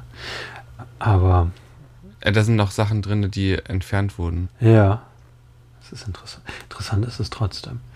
Ich finde es halt schwierig zu sagen, warum muss das so sein, weil dann, dann kritisiert man es quasi dafür, dass es kein Film ist und es ist halt kein Film. Wo ich eigentlich jetzt mehrfach schon drauf zu sprechen kommen wollte, ist, dass der diesen neuen Charakter spielt und sein Plot ist, dass er Lillian, egal welche Entscheidung man trifft, bei der Bachelor Bachelorette Party ja. küsst, die, die ältere Freunde, wer, wer ist Lillian Epi? Das ist die. Die alte, die Oma mit der Reibeisenstimme. Ja, ich weiß, wer die Figur ist, aber äh, wer ist sie in, in der Serie? Was ist ihre Rolle? Ist das die Vermieterin von Kimi oder ist Ich glaube, es ist die Vermieterin. Ja, ja. Ich weiß es Ja, genau. also in der ersten Folge ist es die Vermieterin. Ich weiß nicht, was in den ja. nächsten vier Staffeln passiert, aber ja. Wer weiß, was sie am Ende ja. ist. Und er, er, muss lernen, er muss Lebenserfahrung sammeln, weil er die nie hatte, damit er für die Hochzeit bereit ist. Das ist so mhm. sein Plot. Und es ist einer von zwei Nebenplots, genau. Und da gibt es halt verschiedene Sachen. Entweder, also ich hatte beim ersten Mal ausgewählt, dass er mit Lillian dann auf ein Zimmer geht und sie spielt dann sämtliche nervige Ex-Freundin, die er eigentlich gehabt haben müsste in seinem Leben. Ja, das hatte ich auch, ja. Und, und schießt mit der Pistole in die Decke und also was. Und dann am Ende heiraten sie und das ist so Daniel Radcliffes Involvement. Es gibt die geile Make-out-Szene am Anfang, die man auswählen kann, wo zwei Menschen, die nicht wissen, wie man miteinander rummacht, miteinander rummachen. Ja, habe ich natürlich auch ausgewählt, ne? Ja, ich auch als erstes überhaupt. Und dann küssen sie aneinander ja. vorbei und, und was, was sagen sie immer? My, my, you make my place warm oder was, was war, nee, irgendwas my area. Also das Witzige ist, dass Kimi Schmidt ja immer, immer so ein bisschen kindlich ist diese Serie aber halt eindeutig für Erwachsene ist, auch die Gewalt in diesem Special ja. ist ja auch teilweise heftig. Und äh, natürlich werde ich bei Buchlesen eine He Hochzeit planen oder ähm, rummachen. Natürlich werde ich dann rummachen. Ja, klar. Ja. Ja. ja. Es ist, ist, woran äh. es mich auch erinnert, ist, wir haben ja früher, als wir angefangen haben, Kurzfilme zu drehen, da haben wir ja häufig darüber gesprochen, dass es eigentlich total witzig wäre, einen Film zu drehen, in dem irgendwie alle 60 Sekunden das Genre wechselt. Also der vielleicht anfängt als Komödie und dann auf einmal umschwenkt zu einem Horrorfilm und dann auf einmal umschwenkt zu einer Tragödie, Katastrophenfilm, was auch immer, ähm, Liebesfilm, Romanze, Vampir, was auch immer. Und ich glaube, mhm. wir fanden, also ich persönlich fand die Idee jahrelang extrem gut, auch wenn wir es nie umgesetzt haben. Aber je, ich habe das Gefühl, je mehr man über Filme lernt und weiß und je mehr Filme man guckt, desto mehr merkt man aber auch, naja, aber sobald man irgendwie eine Realität etabliert, sobald man eine Geschichte und Charaktere etabliert und auch die Regeln dieses Universums, desto mehr engen sich die Optionen ein, die dann folgen können. Also äh, in meinem Setup eines Films habe ich ja eine Myriade von Möglichkeiten aber sobald ich das hm. irgendwie aufgestellt habe und es soll in eine bestimmte Richtung gehen, desto mehr engen sich ja die Möglichkeiten ein und es ist klar, dieses, wie es in diesem Universum weitergehen kann und die Grenzen sind gesetzt. Und es wäre komisch, wenn auf hm. einmal aus einer Komödie ein Horrorfilm wird. Oder es wäre komisch, wenn auf einmal bei Minute 60 dann Aliens existieren und das ist die Erklärung für irgendwas. Und ich glaube, deswegen macht unsere Idee von damals nicht so viel Sinn, und wir sind vielleicht auch deswegen nie auf eine Plot-Idee dafür gekommen. Und ich überlege, inwiefern die Erkenntnis, dass, weswegen das nicht klappt, auch hierauf zutrifft. Also ne, jetzt gerade war es die Sache, man kann eigentlich nicht ständig Genres switchen, das macht nicht so viel Sinn. Man, gibt, man verliert ja auch Vertrauen beim Zuschauer. Und hier wird jetzt zwar nicht das Genre gewechselt, aber es wird irgendwie so der Modus gewechselt, in dem dir diese Unbreakable Kimmy Schmidt Welt präsentiert wird. Vier Staffeln lang ist es eine Serie und dann ist es auf einmal so eine Art Videospiel. Das ist schon mhm. interessant. Also ich, ich habe jetzt keine Zeit mehr gehabt, mir durchzulesen, was so langjährige Fans davon halten. Wobei ich mir auch vorstellen kann, die das alle, dass sie das alle feiern, weil man so viel von den Charakteren sieht und weil es so viele Spielmöglichkeiten gibt. Aber es ist schon interessant, weil ja der, der typische Modus der Welt verlassen wird. Es wird ja die vierte Wand mhm. auch durchbrochen. Es wird auch in die Kamera geguckt, was ja oft schlimm ist in Filmen. Ja, was meint ihr? Wobei man dazu Verteidigung sagen muss, der Charakter, der das macht, ist ja auch auf Drogen. Trotzdem. Ich, ich habe mich gerade gefragt, ob das dein, deine, deine lange Art ist zu sagen, dass es äh, krass ist, dass man am Ende den Reverend mit einem Raketenwerfer killen kann oder mit einer Pistole oder ihn zu Tode prügeln kann und das relativ realistisch aussieht. Äh, nee, es geht wirklich nur um den, um den Modus, in dem die Serie, in dem die Welt einem gezeigt mhm. wird. Weil sie sich da ja wirklich stark ändert. Ich, ich finde es auch gewöhnungsbedürftig, aber äh, ich meine, das ist das Ding, was das halt ist. Äh, ich habe mir jetzt auch nicht durchgelesen, wie Fans darauf reagieren. Vielleicht müssten wir was nochmal machen, aber ich, ich fand es ein interessantes Experiment. Also ich werde jetzt nicht alle meine Filme so gucken wollen äh, möchten, aber für äh, es hat besser funktioniert, als ich es mir tatsächlich vorgestellt habe. Und mhm. es hat mir mehr Spaß gemacht, als ich mir tatsächlich vorgestellt habe. Und das ist für mich schon ein großer Gewinn, äh, gerade in diesem Podcast. Von daher, ich bin, bin komplett Team Choose Your Own Adventure äh, für, für diese Folge. Epi, hast du noch hm. Gedanken dazu? Ich habe es eben ja schon gesagt, dass ich diese Idee so cool finde, da so Sachen unterzubringen, mhm. dass man so, so könnte es ausgehen, so könnte es ausgehen, dass man das da drin unterbringen kann. Das finde ich irgendwie cool. Ich finde, dass man das gar nicht als Film bezeichnen sollte. Henny hat das eben schon mal äh, kurz angeschnitten. Und ich frage mich ein bisschen, wie man es benennen soll, weil ich würde fast schon sagen, dass es ein Spiel ist. also es ist schon fast wie ein Videospiel eigentlich. Ja, Nur halt also weniger Sinne, interaktiv, ne? Genau, ähm, es gibt ja so Spiele, die das auch machen mit so verschiedenen Entscheidungen, äh, The Witcher oder Knights of the Old Republic, mhm. Star Wars Spiel. Und dann gibt's auch sowas wie Beyond Two Souls, oder wie heißt das? Und da hast du quasi auch, das ist ein interaktiver Film auch, sagen die, glaube ich, oder so heißt es. Also du siehst halt das ist, gerenderte. Wie, wie heißen sie? Quantum Dynamics, diese, dieses Studio, was nur solche Sachen macht, ne? Ja, ja. du hast eigentlich einen Film, wo du halt immer Quicktime-Aktionen hast und du kannst, glaube ich, auch entscheiden, aber mhm. nicht so wirklich. Und eigentlich äh, ist dieses, dieser Film hier viel näher an Computerspielen dran als äh, ähm, als ein Film, ja. Ja, genau. Ja. Also es ist irgendwie so ein Zwischending, finde ich. Ich weiß, was du meinst. Es ist halt mehr so ein interaktives Ding. Man kann sich nicht wirklich zurücklehnen dabei.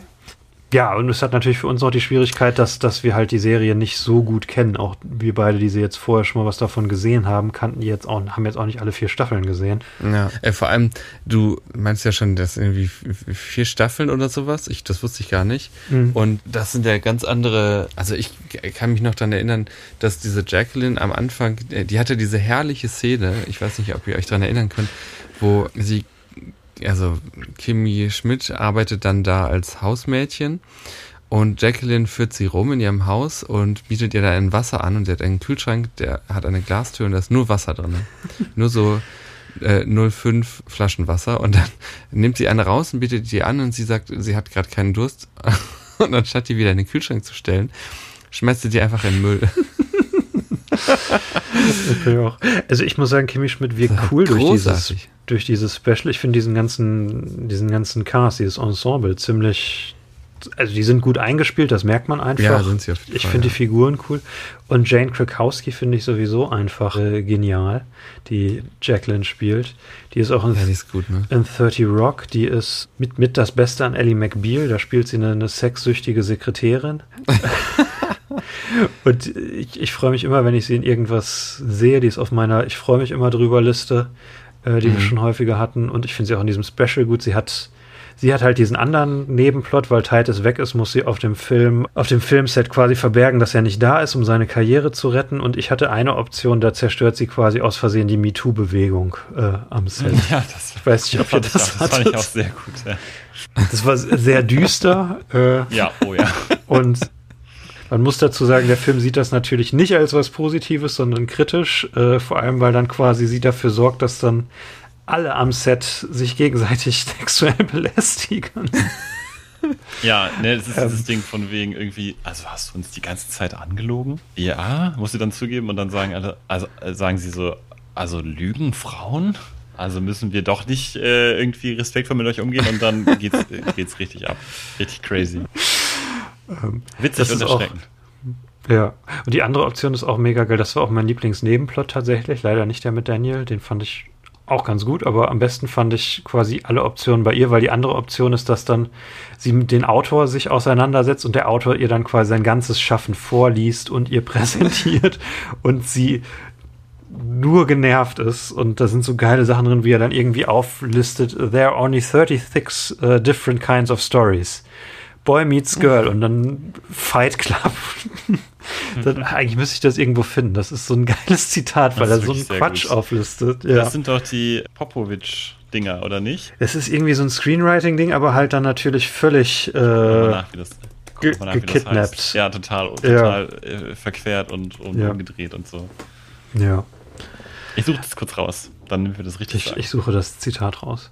Äh, ansonsten also, wir haben jetzt inhaltlich quasi alles. Oh ja, genau, ich habe es gerade gefunden. Es ist Man vs. Man, Man vs. Nature, Asteroid, Popeye, Fish out of water, Big Fish, Small Pond, Small Fish, Big Pond, Fish versus, äh, Fish versus Water, Female Reboot, Male Preboot, Kid or Dog President. Smart Wie die Sachen? Also, worunter findet man das? Ich habe es bei Reddit gefunden. Das ist Kimi also. Schmidt 37 uh, Types of Stories. Geil, ey. Ja, und die, das, worauf sich das eventuell äh, bezieht, sind die Wladimir Proposims. Hm. Wladimir Pro. Oh, wo ist denn jetzt der richtige Name hier? Pro Proposition? Ja, das klingt gerade wirklich so. ist ein russischer Autor und der hat 31 Ideen für Konflikte zusammengetragen. Die äh, mhm. wohl irgendwie recht universell einsetzbar sind in Filmen. Und ich glaube, darauf bezieht sich das auch, weil die Zahl so nah beieinander ist. Ja, auf jeden Fall. Darf ich noch ein paar vorlesen? Vampire gets, gets better. We found a dinosaur. Talking Baby. Space Party. Schön. Okay, es ist der beste Witz in dem Special. Ich habe mich gerade entschieden. ja, ich finde das eigentlich, also die Gags an sich sind gut. Es We are the aliens. ja, das ist auch Nazi who isn't. ich finde. Wir lesen den Rest der Folge nur noch dieses Ding vor. Bunker Escape, auch passend zu dieser Serie. Robot Learns to Love. Esther, äh, Reverse Esther, Super Esther. ich, ich finde, der Hauptplot zieht sich ein wenig, weil sie halt so mehreren sinnlosen Spuren folgen und ja. so, so, so Kurzsegmente kommen wie, da macht dann jemand ein Fire Festival, äh, was sowieso eine etwas gealterte Referenz ist. Und dann sind die da halt fünf Minuten mit einem Typen, der auf Drogen ist im Wald. Das zieht sich ein bisschen. Hm. John Hamm ist super, das ist mein letzter Punkt dazu. John Hamm ist einfach großartig, oder? Auf jeden Fall, ja. Vielleicht also John Hamm, ich habe mich so gefreut, als ich den da drin gesehen habe. Vor allem, weil der er konnte mich gar nicht daran erinnern, dass der in dem in der ersten äh, mhm. Der war aber nur von hinten zu sehen in der ersten Folge. Vielleicht war er es gar nicht, aber ich glaube, es war seine Stimme. Er ist in, der, in, den ersten Folgen auf jeden Fall, ich weiß nicht, ob es in der ersten Staffel ist, aber er ist auch in der Serie dabei. Natürlich, ne, Danny Radcliffe-Fans bekannt aus Young Doctor's Notebook. Leider haben sie keine Szenen hier drin. Ja, leider, ja. das ist ja schade. Aber er ist, er ist hier im absoluten Idiotenmodus und das ist herrlich. Ich fand es aber auch schade, dass Kimi Schmidt und Dan nicht so viele Szenen zusammen hatten. Das stimmt natürlich. Das stimmt. Ja. Die Make-out-Szene war halt schon echt witzig, die beiden zusammen. Es gibt eine Szene, wo sie ihn mit dem Finger im Mund packt und aufs Sofa schmeißt. ähm, das ist schon, das ist schon cool. Ja. Auch wenn Kimi Schmidt äh, spielt ja so, so jugendlich und jung und ich finde, das war in der ersten Staffel funktioniert das noch. Ich fand dieser krass alt aus und mhm. irgendwie irritierend jung geschminkt. Ja, sie war schwanger während des Drehs, vielleicht. Oh, das hat man habe ich nicht gemerkt, auf jeden Fall. Lass ich kannte die auch nur aus Alter. The Office. Ja, da ist ja auch eine Hauptrolle, ne? Die hat auch so eine irre Fernsehkarriere, ne? Mhm. Deswegen habe ich mich vorhin, äh, als wir uns vorgestellt haben, auch als Pam Beasley vorgestellt. Wir haben uns auch haben uns vorgestellt. Nee, das haben wir vergessen, das nehmen wir am bin, Ende auf. Ich bin Henny. Ich bin Henny. ich bin Henny. Wir sind fast durch, wir können das uns erlauben. Ellie Kemper ist übrigens die Schauspielerin. Ich bin Johnny Knoxville. Das war Epi. Und der dritte ist Eiko.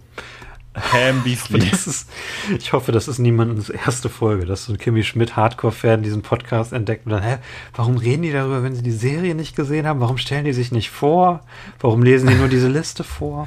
äh, ich will noch kurz darüber reden, wie großartig John Hamm ist, weil er an einer Stelle äh, sich vor, vor Kimmy Schmidt, vor Ellie Kemper versteckt und äh, im Wald und dann ruhig stehen bleibt und schreit, Jurassic Park Rules. If I can't move, you can't see me. Ja, ist eh witzig, ne? Auch wenn er dann vor ihr wegrennt und ähm, immer ja. schreit, Karate Jump! Und dann mitten während schreit, fällt. Das ist schon sehr witzig. Ja.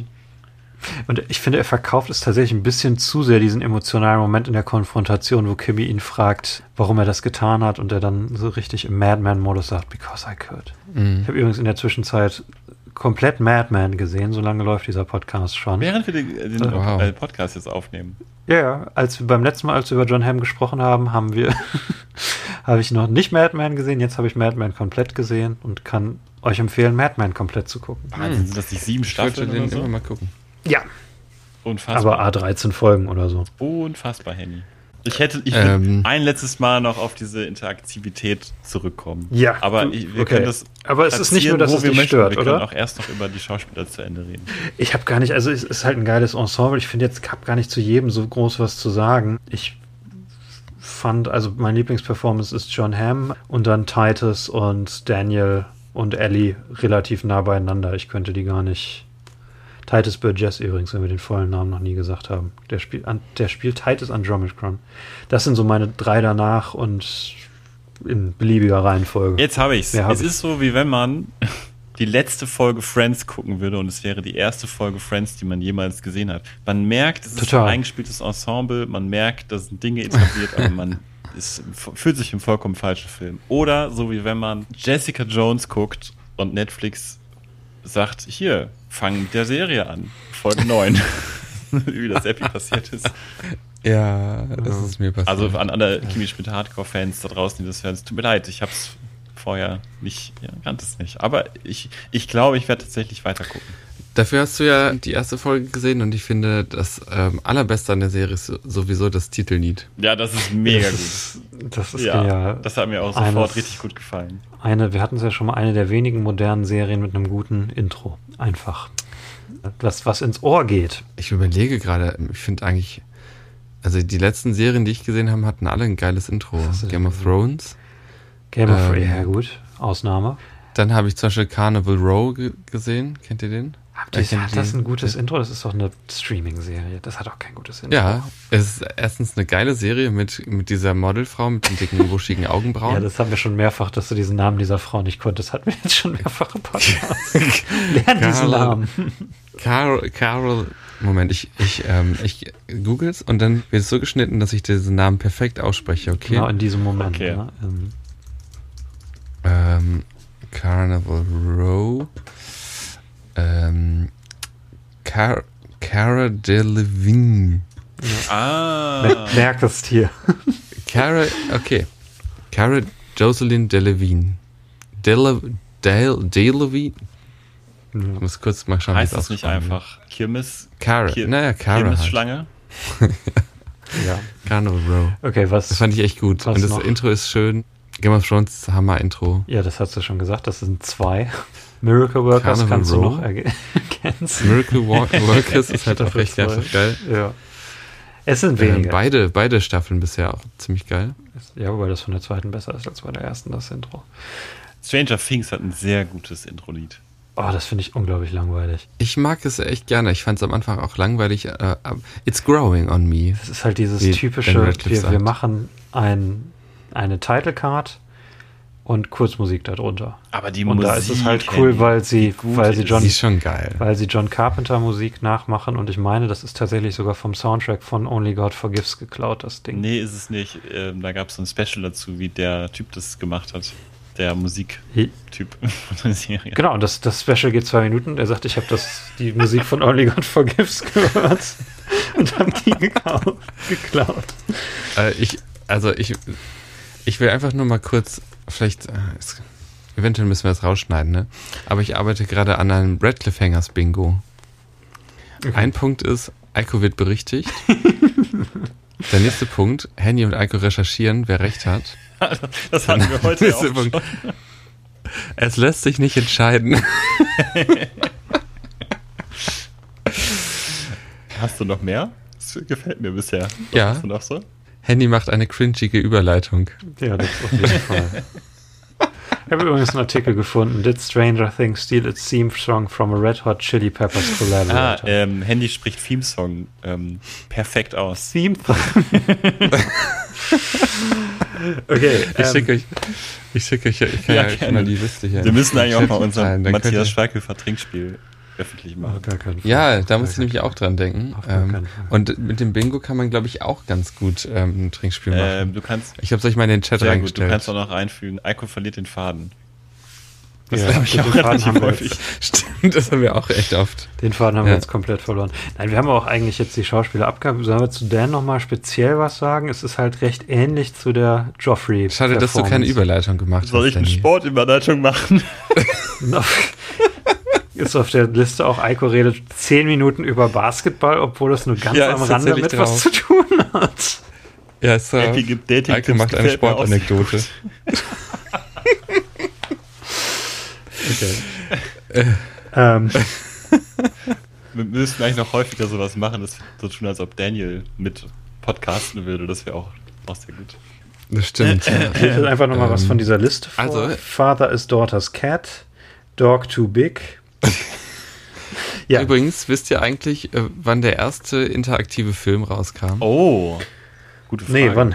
Das, ich habe da mal ein bisschen zu nachgeguckt. Und zwar gab es schon länger so Versuche, aber es war ja immer technisch schwierig. Und auf der Expo 1967, Oh Gott.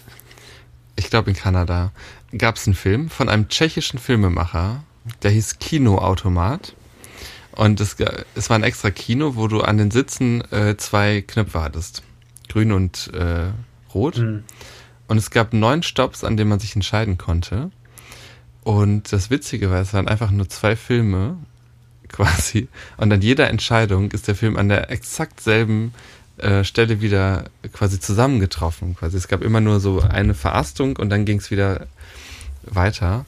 Und von dem Filmemacher war das wahrscheinlich, man weiß es nicht ganz genau, so gewollt. Der, der hat sich quasi darüber lustig gemacht, über die gefühlte Entscheidungsmacht, die man hat. Und angeblich ist es wohl auch eine Demokratiesatire. Also, weil egal, wenn man abstimmt, man bekommt das Gleiche. Ja, genau, du stimmst ab, aber du kriegst immer das Gleiche. Und es fühlt sich zwar wie eine Entscheidung an, aber es ist überhaupt gar ich keine. Ich denke, es ist jetzt an der Zeit, dass wir über Willensfreiheit reden. Auf gar keinen Fall. Auf gar keinen Fall. Und da muss ich auch Eiko, so du musst drüber nachdenken. Ja, du, aber Willensfreiheit, das, da bin ich noch bereit, Zeit zu investieren. da, da es ist irgendwie bitte. witzig, diese, diese Illusion von, erstens von Entscheidungsfreiern und das nächste ist ja auch, wir hatten schon ein paar Mal diese Sache, wenn die Zuschauer entscheiden dürfen, Fanservice, ne? Wenn die mhm. entscheiden dürfen, was sie gerne haben möchten, dann kommt eigentlich immer was Schlechtes bei raus. Geil. Guter, äh, der, mhm. der Gedanke gefällt mir richtig gut, bezogen hier auf das Special hier. Ja. Hot Take zu dem Special, es ist besser als Star Wars Episode 9. Keine hohe Messlatte, Handy. Die, eine der niedrigsten, niedrigsten die Leon würde, ich, Leon würde jetzt sagen, lauwarmes Take. das ist richtig. Ähm, okay. Es ist aber wirklich ähm, interessant, ja. Es ist äh, letztendlich ja auch einfach rückgehend auf, gucke, Alko verliert den Faden, es muss da rein ins Bingo.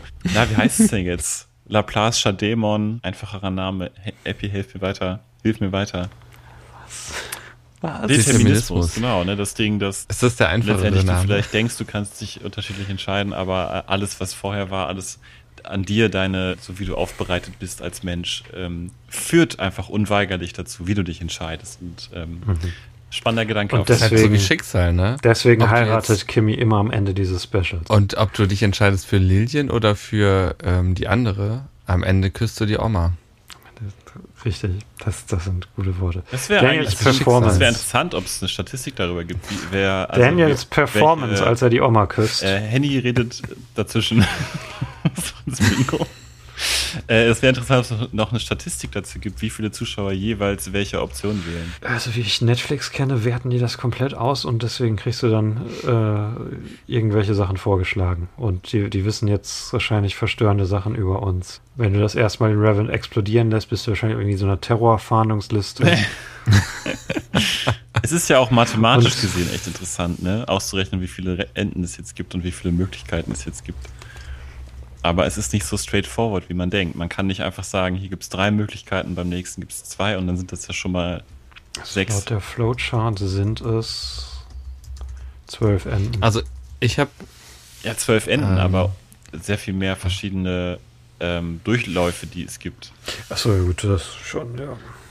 Ich habe 18, 18 Mal durfte ich eine Entscheidung treffen. Ja, genau, aber du kannst dann ja auch teilweise zurückkehren zu einer Entscheidung und so. Es ist echt mhm. ähm, krass, krass komplex. Also das an und für sich ist es sehr, sehr beeindruckend, dass sie das geschafft haben, was, was sie da erschaffen haben. Ja.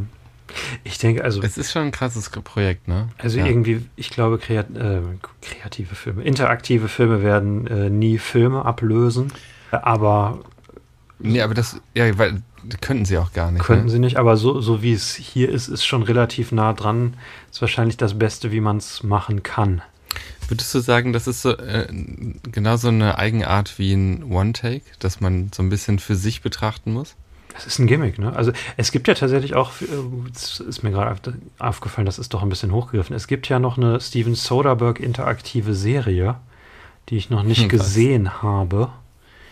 Äh, vielleicht ist das das Beste, was man machen kann, weil er natürlich ein Regiegenie ist, wobei ich mir denke, dass das wahrscheinlich vom auch ähnlich von der Qualität sein wird. Also es wird nicht besser sein als Soderberghs Filme.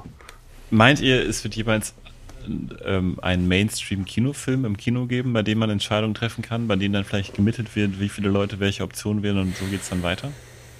Also theoretisch, das wurde, so wurde das ja bei dem äh, Kinoautomat mhm. gemacht da wurde dann, es wurde sogar ein, es gab ein Schaubild, wo jeder einzelne Sitz äh, mit Rot oder Grün angezeigt wurde. Also du konntest sogar gucken, was dein Nachbar gewählt hat. Und es ging dann auch, ich meine 67, ne? Ging es auch darum, lässt du eine Frau, die vor deiner Wohnungstür steht, nur im Handtuch bekleidet, in deine Wohnung rein, obwohl du weißt, dass deine Frau in wenigen Minuten nach Hause kommt. Schöne, und ethische Frage. Ist ja witzig, wenn du mit deiner Frau im Kino sitzt und äh, ähm, äh, ja. Also das kann man ja heutzutage alles mit dem Handy machen. Es wird wahrscheinlich darauf ankommen, dass jemand die Technologie dafür entwickelt, weil sonst kannst du es ja irgendwie nur in so ja. Freizeitparks oder so machen. Wenn jemand die passende App dazu entwickelt, wird das wahrscheinlich ein Trend sein. Das wollte ich nämlich gerade sagen. Das den wir ja einfach über App, ne? Bei, bei unseren Lebzeiten vielleicht noch erleben werden. Ja, du musst es wahrscheinlich so machen, dass es sich für die Kinos lohnt und dass es nicht krass stört beim Film. Das ist dann wahrscheinlich ein Event. Also dieses, damals gab es dann auch einen Moderator bei dem, bei der Expo zum ja, Beispiel, der das mhm. vorne äh, macht. Es ist, äh, dauert ja auch ewig, ne? Ja. Und ich weiß noch, bei diesem, bei diesem Kurzfilmfestival da äh, im Kino, Eiko, wo man dann per App den Gewinnerfilm äh, festlegen konnte, das hat ja auch nicht wirklich das funktioniert. Nicht, das hat ne? nicht bei allen funktioniert, das stimmt, aber ich würde sagen, es hat auch bei genug Leuten funktioniert. ja. Klar hast du halt in dem Kino das Problem, dass nicht alle ein mobiles Netz haben, da musst du dich ja irgendwie drum kümmern. Das stimmt auf jeden Fall. Ja. ja. Es ist mehr, mehr eine Frage der Technik als eine Frage, ob das jemand machen möchte, glaube ich. Das ist. Ja, das mhm. stimmt. Ich habe auch noch drei Argumente, um vollkommen euch davon zu überzeugen, dass es keine gute Idee ist, interaktive Filme zu machen. Aber ich mache das so ein okay. bisschen Devil's Advocate-mäßig. Okay. Seid ihr bereit? Okay. Wenn du es schon so ankündigst. also, Punkt Nummer eins. Du hast keine Möglichkeit mehr oder nur noch eingeschränkte Möglichkeiten, den Film in der Post neu zu schreiben. Man sagt ja immer, ein Film wird dreimal geschrieben. Äh, einmal, wenn du das Drehbuch schreibst, einmal, wenn du ihn filmst und einmal, wenn du ihn schneidest. Dass äh, in jedem dieser Stufen ein Film komplett verändert werden kann. Und auch ähm, natürlich, mhm. wenn man an Hollywood-Filme denkt, man hört häufiger von Reshoots, man hört häufiger davon, dass Sachen geschnitten werden. Bei Inglourious Bastards zum Beispiel wurde, glaube ich, in der Nacht vor dem ersten äh, Zeigen bei Cannes wurden, wurde, glaube ich, eine ganze Stunde rausgeschnitten oder so. Also ein eine unglaubliche Veränderung an dem Film. Und wenn du einen Film anlegst, bei dem du verschiedene äh, Optionen wählen kannst, verschiedene Enden hast, mhm. bei bestimmten Stellen verschiedene Sachen auswählen kannst, dann, dann musst du sehr so perfekt planen, damit auch wirklich am Ende alles ineinander greift, dass du, wenn du beim Schneiden bist, nicht so viele Möglichkeiten mehr hast. Du hast nicht mehr so viele Möglichkeiten, auf diese Story wirklich Einfluss zu nehmen ist, ab da ist eigentlich alles nur noch, es muss irgendwie zusammenlaufen und alles muss so äh, geschnitten werden, wie du es geplant hast. Und das wirkt sich, würde ich argumentieren, auf jeden Fall auch aufs Pacing aus. Und deswegen haben wir eventuell mhm. auch viel das Gefühl, okay, diese Festivalsache hätte nicht sein müssen. Irgendwie zieht sich diese Suche total lang. Und ähm, es dauert auch einfach irgendwie lang beim ersten Mal gucken. Die ich sage einfach mal erstmal alle drei. Die zweite Sache ist ähm, ein Film. so, das, das war, war eins. Das war der erste. Ja. Äh, die zweite Sache ist äh, ein Film, von dem habt ihr eventuell gehört, der heißt The Devil Inside. Hm? Schon mal von gehört? Ja. Das ist ein Film von 2000, um 2010 rum ist er rausgekommen. Ganz normaler Spielfilm, Horrorfilm, mit dem einzigen Unterschied, dass äh, am Ende ein großer Autounfall passiert und dann wird der Bildschirm schwarz und dann steht da, dass die Zuschauer Ach. das Ende selber schreiben sollen und dass sie das bitte schreiben sollen und dann kann man das bei einer Webseite hochlesen, äh, hochladen der ist das, und ja. dann können das alle lesen. Und Leute sind damals wohl ausgerastet im Kino. Also es gab teilweise wohl richtig krasse, krasse Szenen, weil die sich als Zuschauer natürlich total verarscht vorgekommen sind. Ne? Du gehst in den Film, bezahlst dafür, du bringst dafür Zeit auf und der Film verarscht dich im Grunde, weil die, die sich, man kann zu sehen, noch nicht mal Mühe gemacht haben, sich für ein Ende zu entscheiden oder, oder ein Ende zu drehen mhm. oder sowas. Heiko, darf ich das Klischee erfüllen und dich einmal korrigieren? Äh, du sollst nicht das Ende schreiben, du sollst auf die Webseite gehen und dann mehr über die Investigation finden. Und die Webseite ist mittlerweile offline. Sonst war alles richtig. Das muss ich jetzt natürlich wieder googeln, um zu gucken, ob das stimmt. Es steht bei Wiki. Das ist, nein, der, der, der Film ist berühmt dafür, dass, dass er quasi kein Ende hat, sondern sagt, geh auf meine Webseite. Das auf jeden Fall, Deswegen, genau. Kein Ende und ja. dann steht da, geh auf die Website. Genau, und Leute haben sich halt, sind sich total äh, verarscht vorgekommen. Das Ding ist, ein Ende ist ja nicht einfach irgendwas. Ein Ende ist ja nicht was, einfach was, was du aus der Luft greifst. Ein Ende ist nichts, wo du am, wo du irgendwie im Prozess denkst, hm, und was mache ich eigentlich als Ende? Sondern ein Ende ist ja auch was, wo alle Stränge eines Films, einer Erzählung, eines Buches, einer Geschichte, was auch immer, zusammenlaufen sollten. Und was auch irgendwie dem Ganzen so ein bisschen die Krone aufsetzt, äh, was passen muss zum Rest. Und deswegen war es in dem Fall auch einfach komisch, dass es gar kein Ende gab. Das heißt, es ist noch nicht mal auf irgendwas Spezielles hinausgelaufen. Und hier haben wir halt auch mehrere Enden. Und wir haben auch diesen Faktor, ja, irgendwie äh, die Audience entscheidet und nicht die Filmemacher. Also als ob die Filmemacher sagen, wir, wir ziehen uns auch so ein bisschen raus. Wir geben euch die Wahlmöglichkeit, aber es ist nun mal eigentlich die Aufgabe von Geschichtenerzählern, Geschichten zu erzählen. Und warum sollte ich dann diesen Job übernehmen? Das klingt jetzt ganz harsh, aber es ist deren Aufgabe ähm, für den Zuschauer, für die Zuschauerin, einvernehmende, spannende äh, Geschichten zu kreieren, zu erzählen. Und vielleicht stiehlt man sich auch ein bisschen aus dieser Verantwortung ähm, und dieser Aufgabe, wenn man sagt, die Zuschauer machen das für uns. Das wäre Argument Nummer zwei. Und Argument Nummer drei ist folgendes. Stellt euch vor, ihr guckt eine Reality-TV-Serie, vielleicht irgendwie eine Flirt-Show oder sowas. Äh, irgendwie so eine Insel-Show, wo geguckt wird, welche Leute kommen jetzt zusammen oder sowas. So, so eine Insel-Show, okay. Ja, und äh, dann habt ihr vielleicht einen männlichen Charakter und der schwankt zwischen zwei Frauen, welch, mit welcher er jetzt mehr flirten soll, bei welcher er es eher probieren soll. Und auf einmal stoppt der Film und ihr sollt entscheiden, wel, mit, wer, mit welcher er jetzt flirten soll. Und ihr könnt aber beides wählen und es wurde beides gedreht. So, und ihr wählt eins aus und denkt euch, ah, ich war jetzt nicht ganz zufrieden, ich gehe mal zurück, ich wähle das andere aus. Dann ist euch ja auch vollkommen klar, dass es alles nicht echt ist. Dass es alles nur eine hm. Inszenierung hm. ist. Hm. Er hat sich nie nur für eine entschieden und muss mit den Konsequenzen leben, sondern ist es alles fake, ist es alles nicht echt, es ist im Prinzip nicht Reality TV, sondern ja, es stimmt nicht. es stimmt nicht, was passiert. Es hat ja. keine, keine Real-Life-Konsequenzen oder so, wie er sich entschieden hat, weil er sich nie entschieden hat. Es wurde beides gedreht. Und das haben wir hier auch so ein bisschen. Die Charaktere haben nicht einen durchgehenden Erzählstrang, sondern es ist, es hat so ein bisschen Elemente von einem Zeitreisefilm. Manche Sachen wählst du aus, dann passieren die und dann spult es aber zurück und du weißt, ah, es ist eigentlich nie wirklich passiert. Und eigentlich dadurch eine, eine gute Idee für dieses, für dieses Format, eine Zeitreisestory mal zu erzählen. Das würde gut passen. Egal, sorry, das war und eine, deswegen, nur eine gute Idee, die ähm, du hattest, ja. Hebt diese Interaktivität, finde ich, das Ganze aus so einer basalen Glaubwürdigkeit heraus. Und eine basale Glaubwürdigkeit. Ja, also das eine, eine Geschichte, die einfach dir gezeigt wird, hat ja, der glaubst du ja einfach erstmal und vertraust darauf, dass es alles stimmt und alles passiert und so. Aber hier ist es ja nicht so, weil es gibt verschiedene Möglichkeiten, es gibt verschiedene Optionen, wie es weitergehen kann. Und es daher. hat quasi keinen Impact. Kein ne, Impact. Weil, weil Dinge, ja. Dinge, die du auswählst, die sich vor deinen Augen abspielen, die die Charaktere tatsächlich sagen und tun, bei denen stellt sich heraus, es ist doch nie passiert. Es ist, es ist ein bisschen komisch und deswegen ist es ein bisschen wie eine, wie eine, wie eine Zeitreise. Ja, wo, wo sind jetzt die, die Version der Charaktere, die jetzt in Version 3 angefangen haben, weiterzugehen, den Erzählstrang? Was passiert jetzt mit denen? Es ist, ne, es, deswegen enthebt es dem Ganzen einer Realität.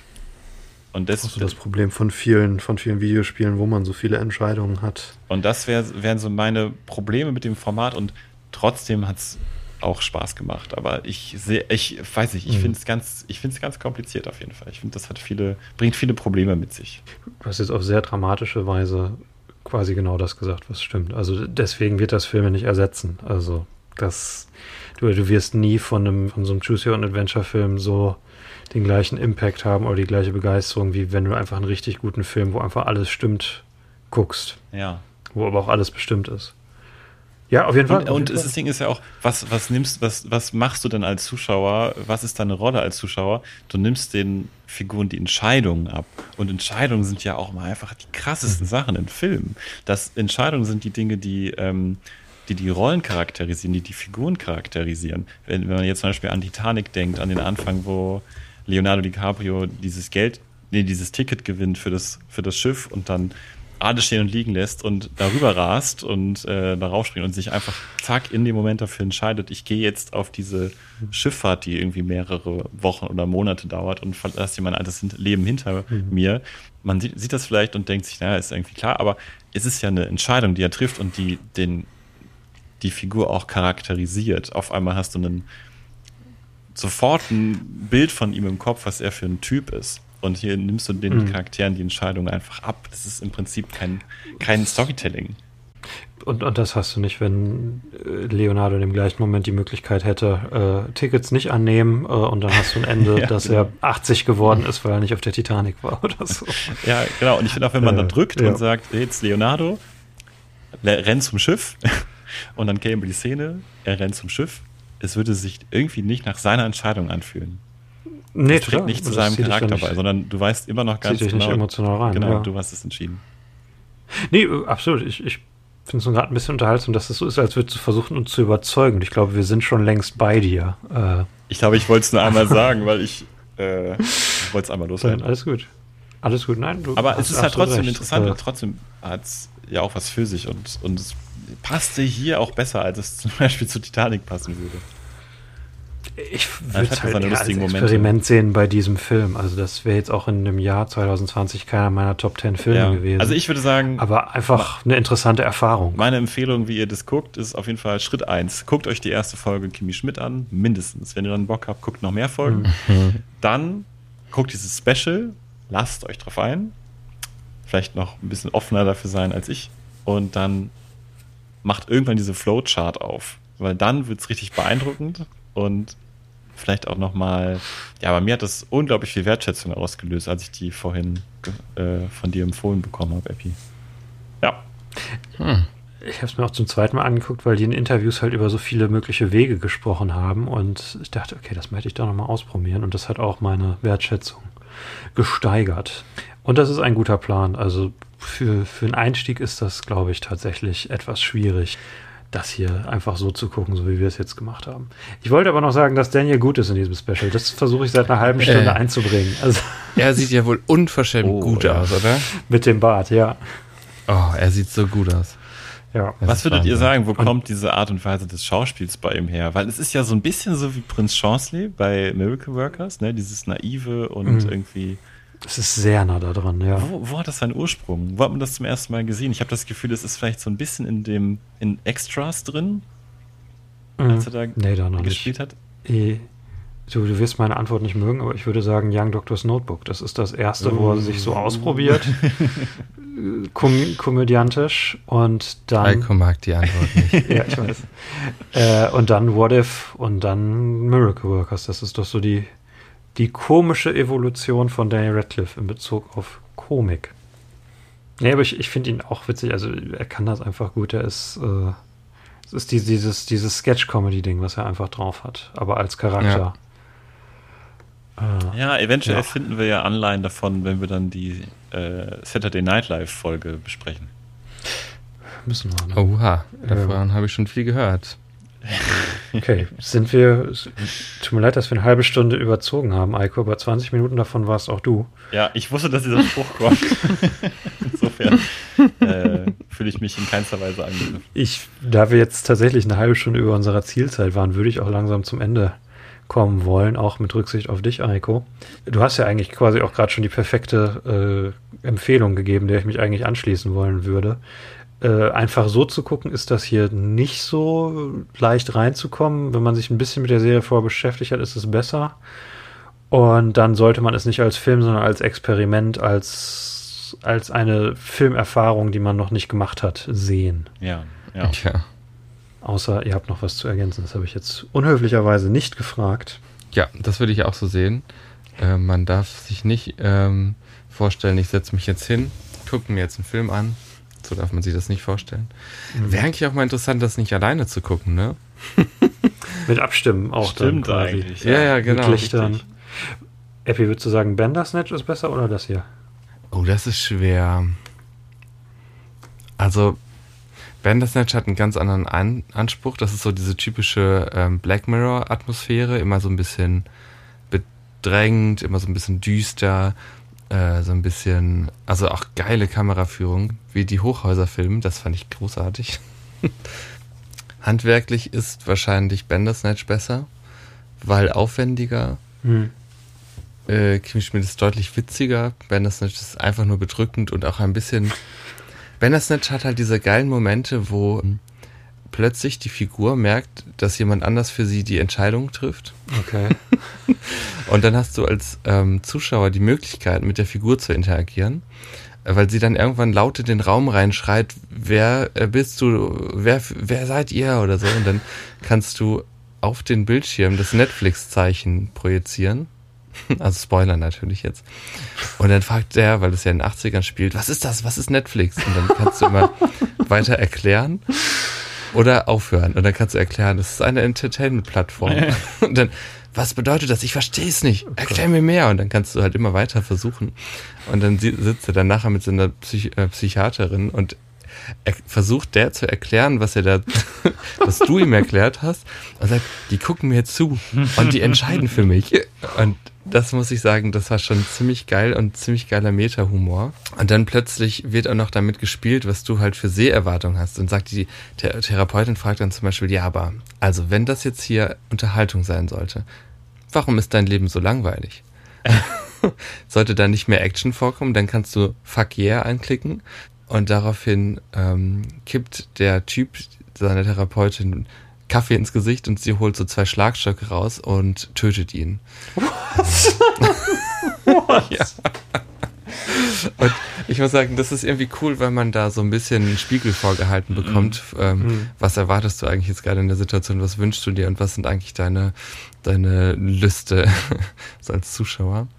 Das ist cool und das mhm. hat also noch viel mehr Metaebenen und viel mehr Tiefe, Bandersnatch. Aber es sind zwei ganz andere Genres. Das klingt, als würde ich das total genial oder total anstrengend finden. Weil ich hatte jetzt so die Angst, es ist dass, beides. Es, dass es diese typische Black Mirror es ist beides. Heavy-handed Art ist. Es ist unglaublich detailliert. Es, also es ist, macht schon bei, also bei Bandersnatch macht es mehr Spaß herauszufinden, was noch passiert, mhm. weil es mehr Enden gibt. Es gibt, es wird am Ende, also es wird in dem in dieser Folge wird ein Videospiel ähm, entwickelt mhm. und deine Entscheidung ähm, wirkt sich darauf aus, wie gut dieses Spiel nachher in einer Sendung bewertet wird. Also es, es ist einmal Schnitt und dann siehst du so eine Videospielbewertung von so einer Frau und so einem Typen und es ist herrlich, es ist so herrlich nerdig irgendwie. Und dann sagt halt dieser Typ immer, wie er dieses Spiel findet. Und am besten wird es bewertet, wenn du deinen Vater umbringst, zerstückelst und dann selber, glaube ich, getötet wirst oder so. er sagt ja, die Story hinter dem Spiel ist ein wenig verstörend, allerdings das Spiel durchaus sehr interessant. Ich gebe 5 von 5 Sternen. und alleine so diese verschiedenen Enden herauszufinden, wann dieses Spiel gut wird, das macht schon Spaß. Also ich mhm. würde sagen, dieses interaktive Ding wird in Bandersnatch noch besser genutzt. Mhm. Ähm, es ist aber auch, ich habe irgendwann auch aufgehört nach zwei Stunden oder so. Das war mir dann auch echt zu viel. Aber da macht es noch ein bisschen mehr Spaß, würde ich sagen. Okay, also du würdest eher Bandersnatch empfehlen. Wenn es einem um dieses Interaktive geht, ja. Ja, okay. Gut.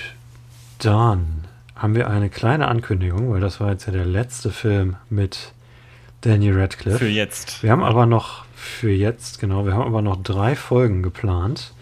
Und zwar wird es nächste Woche, äh, notfallmäßig, weil schon wieder äh, einer von uns im Urlaub ist, werden zwei von uns ein kleines Not-Special äh, machen und Eiko, äh, ein Traum von Eiko wird wahr. Wir werden über besondere Interviewmomente mit Daniel Radcliffe sprechen.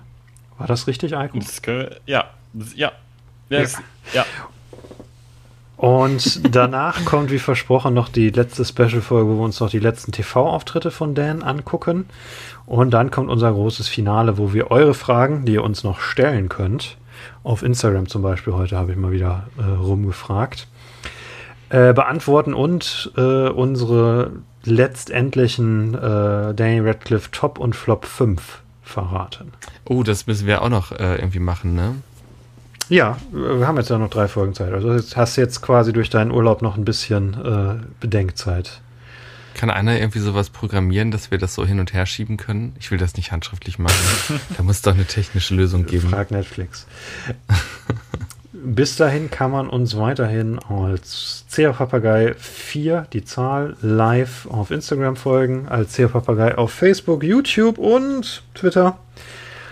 Und äh, ja, bis dahin, ihr habt keinen Film bis zum nächsten Mal zu gucken, sondern guckt alles, was ihr an Interviews mit Daniel Radcliffe Alles. sehen Ihr könnt könnt. uns auch Sachen empfehlen. Also wir haben ja auch mal ein Interview mit ihm geführt. Genau, könnt angefangen ja mit dem CEO Papagei Interview. Genau, wir reden nur über dieses Video nächstes Mal. Mit unserem Interview, was wir mit Dan geführt haben, was immer Damit noch solltet ihr anfangen. einer der Top 5 Momente meines Lebens ist.